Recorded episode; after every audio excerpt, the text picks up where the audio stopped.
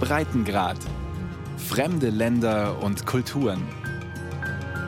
Ein Podcast von Bayern 2.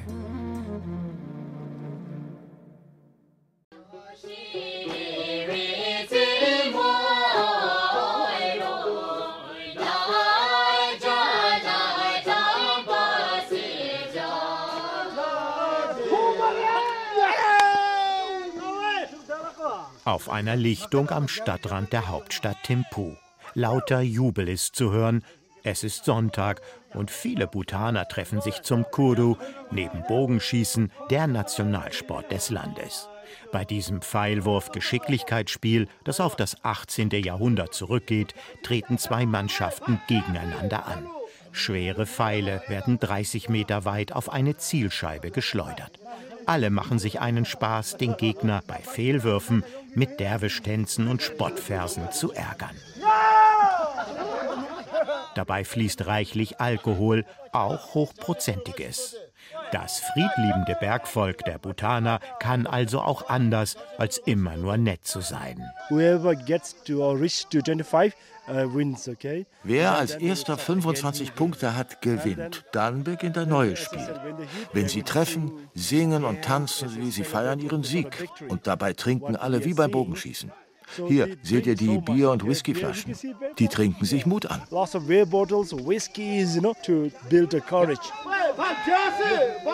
Sonam Lodey ist unser ständiger Begleiter. Denn ohne vorheriges Reisearrangement wird niemand aus Übersee ins Land gelassen.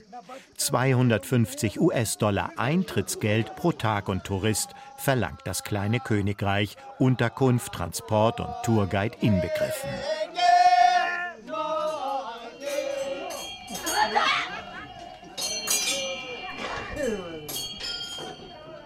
Eingeklemmt zwischen China und Indien leben hier 770.000 Einwohner nach buddhistischer Religion. Das Königreich Bhutan gilt als Land des Glücks, weil hier das Bruttonationalglück und nicht nur das Bruttosozialprodukt gemessen wird. Denn das Recht auf Glück ist in Bhutan per Gesetz Ziel allen staatlichen Handelns und in der Verfassung verankert. Nicht die üblichen Parameter wie Wirtschaftswachstum oder Bruttoinlandsproduktion gelten als Maß aller Dinge, sondern die Zufriedenheit der Einwohner.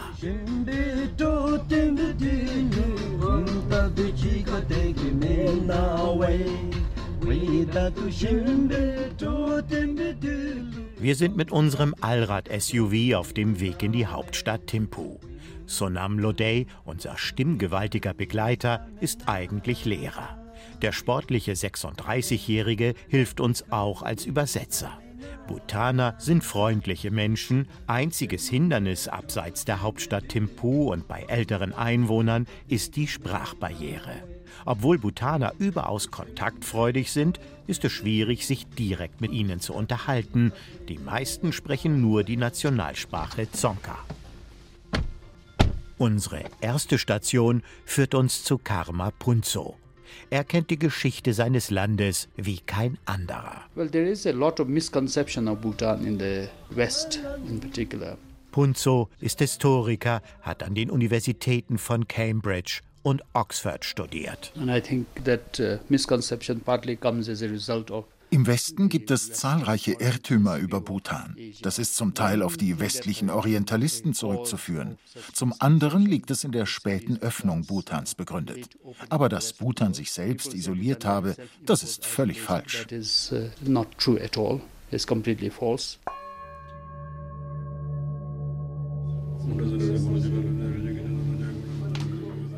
Der eloquente Wissenschaftler hat 2013 als erster Bhutaner eine Gesamtgeschichte seines Landes auf Englisch vorgelegt. In religiöse und philosophische Diskurse mischt sich Karma Punzo gerne ein. Jetzt sitzt uns der 52-Jährige in seinem Haus gegenüber. Kurze Haare, freundliches Lächeln, im braun karierten Go, ein als Kimono gewickelter traditioneller Umhang, darunter schwarze Kniestrümpfe. Wenn man ungenügende Informationen hat, dann neigen Menschen dazu, ein exotisches, mystisches Bild sich zu konstruieren. Im Westen sieht man Bhutan als Shangri-La, als das glücklichste Land der Welt. Aber das ist nicht der Fall. Natürlich, wir Bhutaner streben danach, glücklich zu sein, haben Glück auf die Entwicklungsagenda gesetzt. Aber Bhutan ist derzeit sicher nicht der glücklichste Ort der Welt. Zum selben Ergebnis kommt auch eine Studie des US-amerikanischen Markt- und Meinungsforschungsinstituts Gallup. Der Weltglücksbericht wird jährlich herausgegeben und enthält eine Rangliste zur Lebenszufriedenheit verschiedener Länder der Welt. Die Bürger wurden gefragt, wie glücklich sie sich fühlen. Berücksichtigt wurden außerdem Faktoren wie Bruttoinlandsprodukt, Lebenserwartung und Korruption in Wirtschaft und Regierung. Von 156 untersuchten Ländern liegt Bhutan 2019 nur im unteren Mittelfeld und rangiert auf Platz 95. An erster Stelle Finnland, gefolgt von anderen nordeuropäischen Ländern. Karma Punzo erklärt das so. Acht bis zehn Prozent aller Bhutaner leben in bitterer Armut. Wenn man nicht genug Brot zum Essen hat, wenn man über kein sauberes Wasser zum Trinken verfügt, kann man nicht wirklich sagen, diese Menschen sind glücklich. Natürlich gibt es Bhutaner, die sich trotzdem glücklich fühlen. Aber Menschen brauchen Mindestvoraussetzungen für ein glückliches Leben. Und als Drittweltland kämpft Bhutan mit diesen Bedingungen. Bhutan is struggling with these conditions.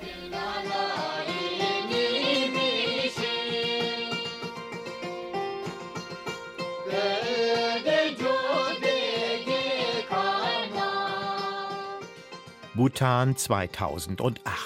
Aus einer absolutistischen Monarchie wurde eine konstitutionelle. Es war keine Volksbewegung, die den König zum Abdanken zwang, sagt Punzo, sondern freiwilliger Machtverzicht. Der Historiker erklärt diesen Systemwechsel mit dem Konzept des weisen und vorausschauenden Herrschers, der aus den revolutionären Umstürzen der europäischen Geschichte gelernt habe. Seitdem sind die Wähler recht experimentierfreudig. In den drei bisherigen Wahlen wechselten sie stets von einer Partei zur nächsten. Das wertet der Historiker als Unzufriedenheit, obgleich der Staat zuletzt ein wirtschaftliches Wachstum von 8 Prozent verzeichnen konnte. Für eine Nation, die politisch, sozial, wirtschaftlich überleben will, bedarf es mehr, als sich nur auf eine einzelne Person zu verlassen. Der König hat das in seiner Weisheit erkannt und eine konstitutionelle Monarchie eingeführt. Heute mag Bhutan einen wunderbaren König haben. Aber wer weiß schon, wer König in 50 Jahren sein wird und ob das Land sich dann noch auf einen weitsichtigen, edlen Führer stützen kann.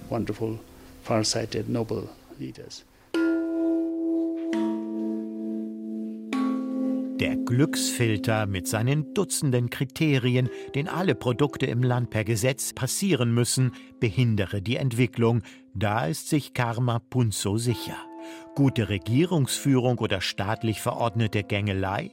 Per Gesetz sind Plastiktüten verboten, ebenso die Jagd und die Besteigung der als Sitz der Götter angesehenen Berggipfel. Ein striktes Rauch- und Tabakanbauverbot führt bei Zuwiderhandlung zu hohen Geldstrafen. Vor einigen Jahren sollte auf Fastfood eine Sondersteuer erhoben werden, aber das ist Geschichte.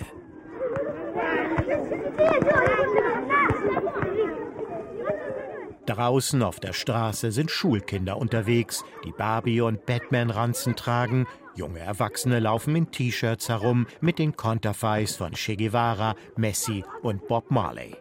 Die Bevölkerung surft im Internet, kauft chinesisches Plastikgeschirr, isst Pizza und trinkt in Bhutan gebrautes Drachenbier. But if it is in Germany, English is not so much spoken, no? Yes. Uh, is it?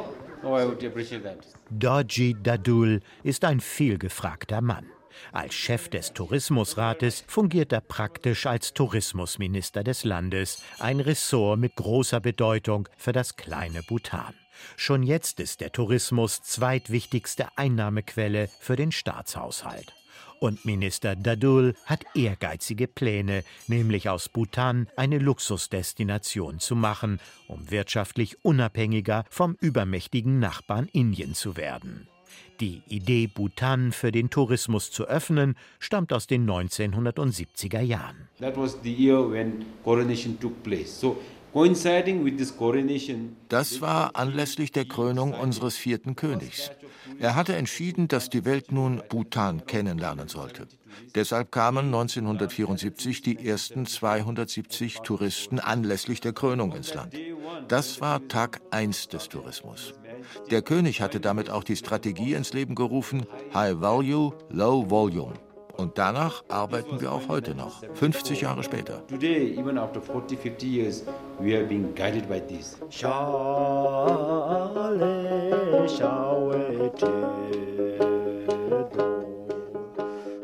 High Value, Low Volume, zahlungskräftige Urlauber in geringer Zahl, so kann man die Tourismusstrategie des Königreichs übersetzen. Wie ein Mantra wiederholt der Tourismuschef diese Staatsdoktrin. Bhutan hat in den letzten Jahrzehnten alles daran gesetzt, sich als exklusive Destination zu vermarkten. Besuche sind nur in geführten Touren möglich und Ferien im letzten Königreich des Himalaya alles andere als billig. Waren es 1995 knapp 5000 Touristen, so kamen 2018 275.000. Die Zahl der Besucher hat sich also innerhalb von 25 Jahren verfünfzigfacht. Gleichwohl ist der Tourismus weiterhin strikt reglementiert, was technologiemüde Sinnsucher aus dem Westen geradezu anzieht. Und auf sie hat es der Minister abgesehen. So we say Bhutan is a Shangri-La and we want to even enrich that reputation. Bhutan ist ein Shangri-La und diesen Ruf wollen wir stärken. Der Himmel steht allen offen, aber nicht jeder schafft es in den Himmel. Nur wer Gutes getan hat. Wer dagegen gesündigt hat, ist nicht der Richtige. Good, I mean, for that matter. If they have sinned, if they are the wrong people. Der Himmel auf Erden ist also nach Meinung von Dorji Dadul nicht für jedermann zugänglich. Das sei ja im Christentum mit seiner Gegenüberstellung von Himmel und Hölle auch so.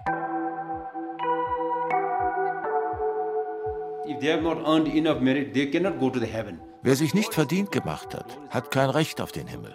Trotzdem steht die Tür offen. So sehen wir das. Aber das heißt nicht, dass jeder eintreten kann.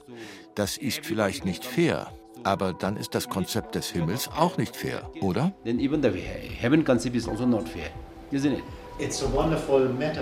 Das sei zwar eine schöne Metapher, entgegnen wir und wenden ein, warum nur reiche Menschen in den Himmel kommen, also nach Bhutan reisen dürfen. Dorji Dadul muss lachen. Ja, ja, that's true. High Value, Low Volume hat also mit buddhistischer Zurückhaltung nichts zu tun. Für 2025 wünscht sich der Tourismusminister sogar 400.000 Urlauber im Land, fast doppelt so viel wie heute. Die Touristen bringen Geld, schaffen Arbeitsplätze und sind die einzige Alternative zur ökonomischen Abhängigkeit von Indien.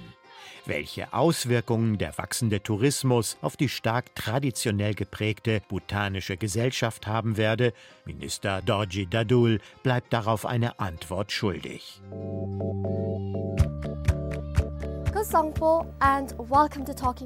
In Bhutan ist Namge Sam ein Star. Jeder kennt sie. Die 35-jährige Journalistin moderierte bis vor kurzem täglich im öffentlich-rechtlichen Fernsehprogramm die Abendnachrichten. Als Anchorwoman verkörperte und verkündete sie die Öffnung des Landes für westliche Ideen. Heute ist sie die Vorsitzende des Journalistenverbandes. Dieses Jahr haben wir etwa 170 Mitglieder. Unser Verband war dringend notwendig, um Journalisten zu repräsentieren und um sich um die wichtigen Fragen im Journalismus zu kümmern. Zum Beispiel, wie steht es um die freie Meinungsäußerung?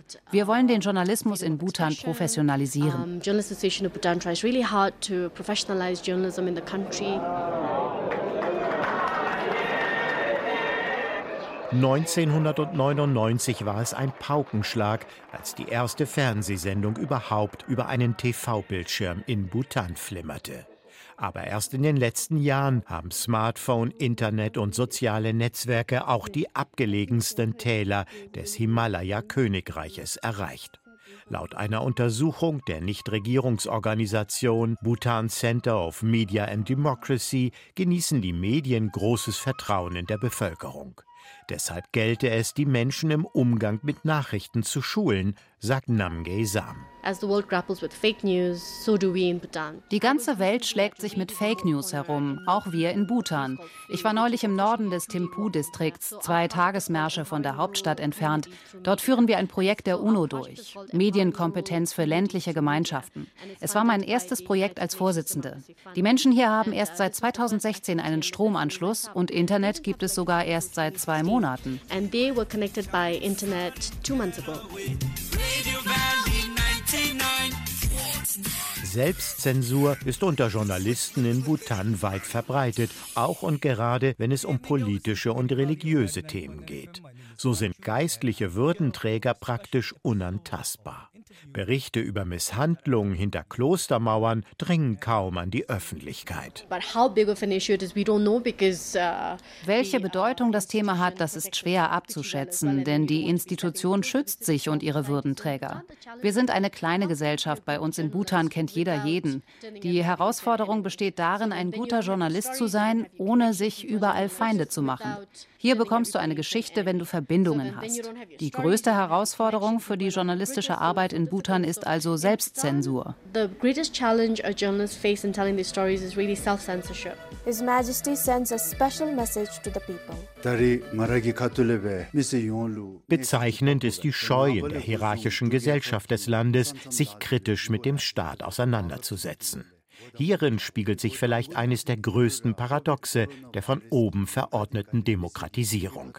Obwohl der König persönlich diesen Prozess angestoßen und seine Macht freiwillig dem Volk übergeben hat, betrachten viele Bhutaner Kritik am Handeln staatlicher Institutionen weiter als Anmaßung.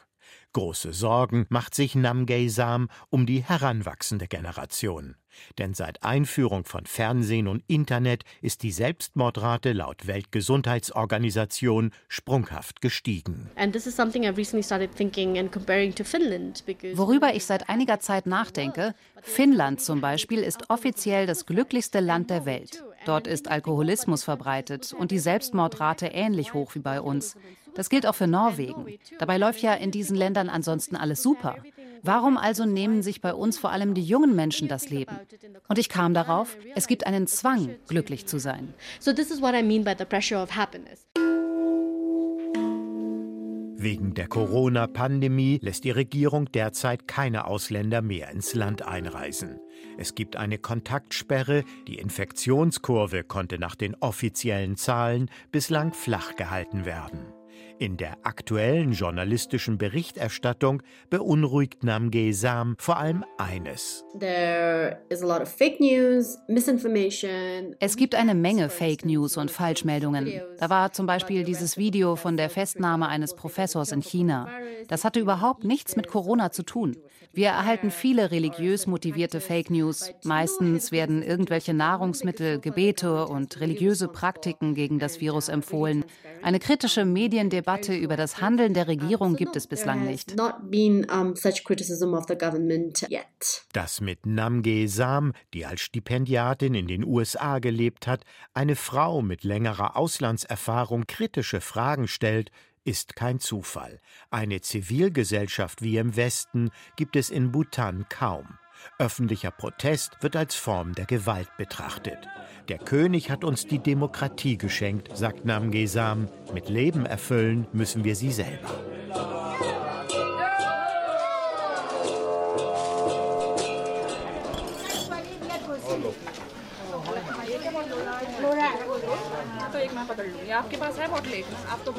Am Ende unserer Bhutan-Reise geht es dorthin, wo jeder Ausländer hin muss. Der Weg hinauf zur Erleuchtung ist steil und steinig. Das Atmen fällt schwer beim Wandern. Einige reiten auf Pferden, andere auf Eseln. Hoch wollen sie alle, in gut 3000 Metern Höhe, in einer Nische der lotrechten Steilwand. Da sitzt es wie ein Adlerhorst auf einem engen Felsvorsprung. Taktsang, das Tigernest, das berühmteste Kloster Bhutans, wie unser stetiger Begleiter Sonam Lodey erklärt. This is the most important temple Dies ist der wichtigste Tempel für Buddhisten, gesegnet von Guru Rinpoche. Einmal im Leben müssen wir Buddhisten den Tempel besuchen.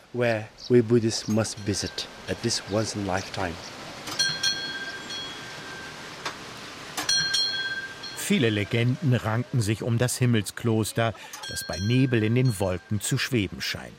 Guru Rinpoche, der den Buddhismus nach Bhutan brachte, zähmte hier nicht nur das Ungeheuer, das eigentlich in diesem Felsen wohnte, seine Reinkarnation kehrte im 17. Jahrhundert hierher zurück und baute das heutige Kloster in die Felswand.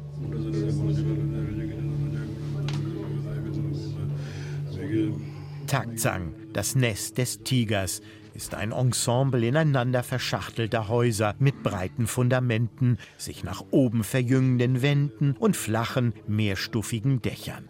Das Highlight einer jeden Bhutan-Reise.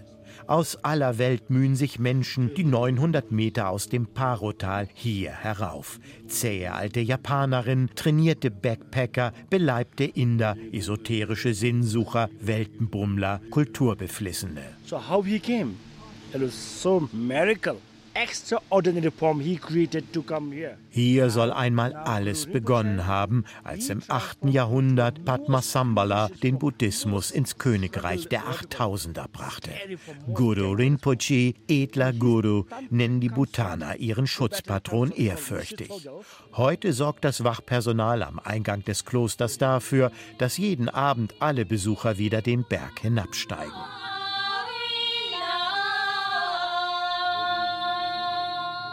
Plötzlich stehen neben uns zwei Wanderer aus der Schweiz, Anatina und William. Sie haben vom Tigernest gehört. Hier draußen in der Natur fühlen sie sich am wohlsten, erzählen sie flüsternd. Kraftort eigentlich. Und der ganze Weg hier oben hin, bis da ist und plötzlich taucht es dann auf, das berührt einem schon sehr stark. Ja, das merkt man. Der Buddhismus ist hier ein großer Teil oder vom Alltag und das sieht man hier überall, die Gebetsrollen und alles und die Fahnen. Ja. Und was, glaube ich, auch in ja. alle Entscheidungen mit einfließt. Also genau, die Religion ja. ist wirklich nicht nur wie vielleicht bei uns, wo die Leute vielleicht sonntags in die Kirche gehen, aber hier ist der Buddhismus allgegenwärtig und fließt in jede Entscheidung mit ein, denke ich. Hm. Ich habe das Gefühl, die Leute hier haben so viel mehr Zeit als wir oder nehmen sich mehr Zeit als wir für gewisse Dinge. Bhutan ist voller Legenden, Götter und Dämonen, voll mystischer Symbolik und Spiritualität. Überall im Land erheben sich Klöster, mächtige und ärmliche, prächtige und bescheidene. Allerorten stehen Stupas, Orte der Andacht in Form kleiner Grabstätten und großer Mausoleen. Dort, wo an Berghängen und Waldlichtungen geistige Kraftfelder vermutet werden, flattern hunderte eng mit Gebeten und Mantras bedruckte Fähnchen in Blau, Weiß, Grün und Gelb im Wind. Und Sonam wäre nicht Sonam, wenn er nicht auch hier eine eigene Geschichte beisteuern könnte und wie immer schelmisch lächelnd. Ich habe Guru Rinpoche sogar persönlich getroffen und ihn um seinen Segen gebeten. Eigentlich dürfen wir ihn ja nicht ansprechen, aber wisst ihr, irgendwie begann mein Mund zu fragen, wie geht es dir, Guru Rinpoche? Darauf er, sehr gut, und wie geht es dir? Oh, was war ich glücklich, ihn zu treffen und mit ihm zu sprechen. That was my happiness. I met him personally, I talked to him.